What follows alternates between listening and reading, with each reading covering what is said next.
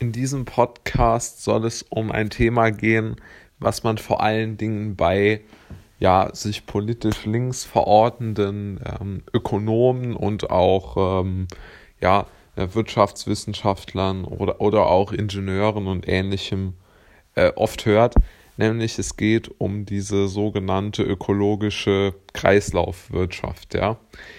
Also eine Wirtschaft, die nicht mehr unbedingt auf Wachstum baut, sondern darauf, wie, also die einfach neue Parameter definiert, wie Wachstum aussehen kann. Da kann man verschiedene Theorien anwenden, aber vor allen Dingen, die sich zum Ziel setzt, dass man nicht zu viel produziert, um halt eben den CO2-Ausstoß sehr niedrig zu halten. Das kann man jetzt äh, sehen, wie man will. Ob das jetzt unbedingt wichtig ist oder ob das nicht so wichtig ist, da gibt es ja Streit, wer, wer, was jetzt das relevante äh, Gas ist, was den äh, Klimawandel so sehr befeuert. Aber ähm, sagen wir mal, diese äh, Ökonomen und auch äh, äh, Naturwissenschaftler sehen das so. Aber es gibt natürlich auch andere Punkte, die uns ähm, sozusagen erreichen, nämlich äh, die Punkte des, des, der Kritik grundsätzlich am Wachstum, ja. Und Wachstum definieren diese Ökonomen und äh, die Gruppe, die ich genannt habe, als etwas sehr Negatives, das sozusagen nur auf die Zerstörung und auf die Verschmutzung und auf die, ähm, ja, auf die äh, einfach Zerstörung der Natur zu äh, wirtschaftlichen ja, wirtschaftlich guten Erzeugnissen hinführt und die halt einfach die Wirtschaft als wichtiger betrachtet als die Natur. Was halt diese Ökonomen, die so produktfeindlich, würde ich es mal nennen, sind, vergessen ist, dass sich sehr, sehr viele Menschen ja auch Produkte wünschen und die gerne hätten. Also wenn jetzt äh, BMW den neuen M3 rausbringt, dann gibt es mit Sicherheit viele Klimaaktivisten, die das ganz, ganz schrecklich finden und nicht verstehen könnten, wieso man sowas haben will. Aber es gibt ja viele Autofans, die der Meinung sind, dass der, BMW M3 oder irgendein anderes neues Auto, oder kann auch ein altes sein, dass das Auto ähm, einfach ein Wunsch von ihnen ist und sie es gerne fahren und erleben würden und ihnen dann einfach die, dieses Auto schon fast als ein Ansporn gelten kann, sich etwas zu überlegen, wie man mehr Geld verdienen kann, um das Auto zu bezahlen, etc.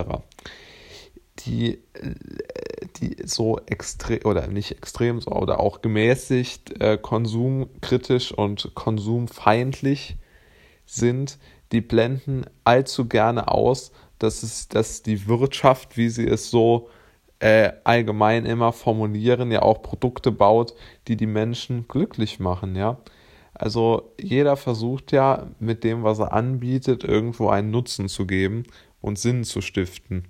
Und ein Unternehmen, was nur darauf begründet ist, dass es sozusagen den Eigentümer reich macht, ist ja schon zum Scheitern verurteilt. Das wird nicht funktionieren. Denn den Kunden ist es ja zu Recht völlig egal, ob jetzt der Unternehmer seine wirtschaftlichen Ziele erreicht, ob er ein schönes Auto fährt, in einem schönen Haus wohnt oder welche Konsumziele er auch hat, sondern es geht den Kunden ja darum, ein bestimmtes Produkt zu erhalten.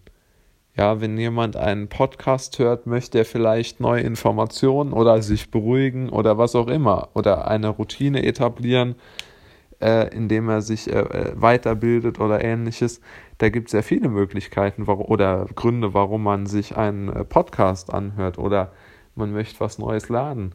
Aber es gibt ja auch diverse Gründe, es nicht zu tun. Und genauso ist es ja auch bei anderen Dingen aber die ganzen ökonomische Kreislaufwirtschaft und Klimaverträglichkeitsvertreter, die sind so sehr dogmatisch in ihren, in ihren Ketten gefangen und, und können gar nicht rechts und nicht links schauen, was andere Leute ähm, gerne hätten. Und ich meine, ich bin der Erste, der versteht, dass man seine eigene Meinung immer lautstark äh, darstellen möchte, ja. Da bin ich genauso. Aber ich bin auch äh, bereit anzuerkennen, wenn, wenn ich der Meinung bin, dass jemand anders recht hat. Also, obwohl ich großer Autofan bin, gebe ich ja zu, dass vermutlich die Imitation von CO2 in die Atmosphäre keine besonders gute Sache ist. So. Aber wenn man sich anschaut, wie groß doch der Anteil des deutschen Straßenverkehrs am Klima auf, am, an der Klimaverschmutzung, an der Umweltverschmutzung ist, dann kann man doch schon berechtigte Zweifel anstellen, ob jetzt das Verbot eines Hobbys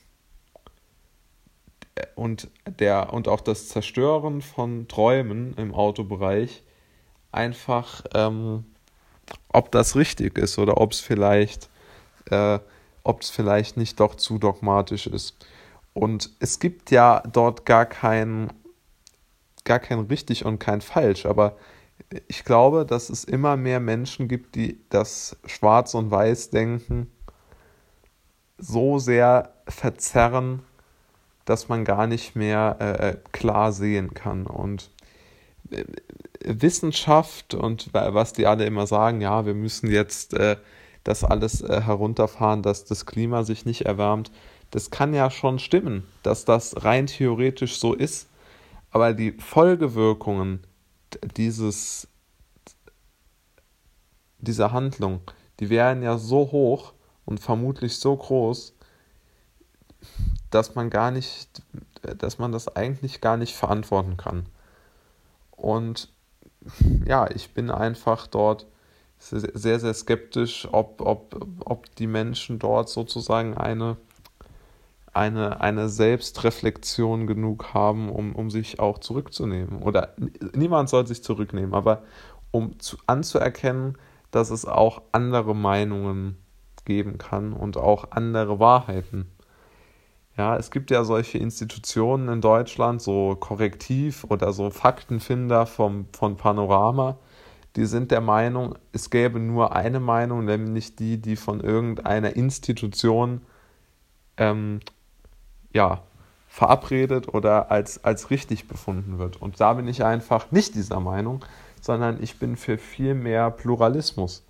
Nur natürlich, es ist extrem schwer zu sagen, du darfst. Äh, weiß ich nicht, CO2 emittieren, wenn ich der Meinung bin, es äh, zerstört den Planeten.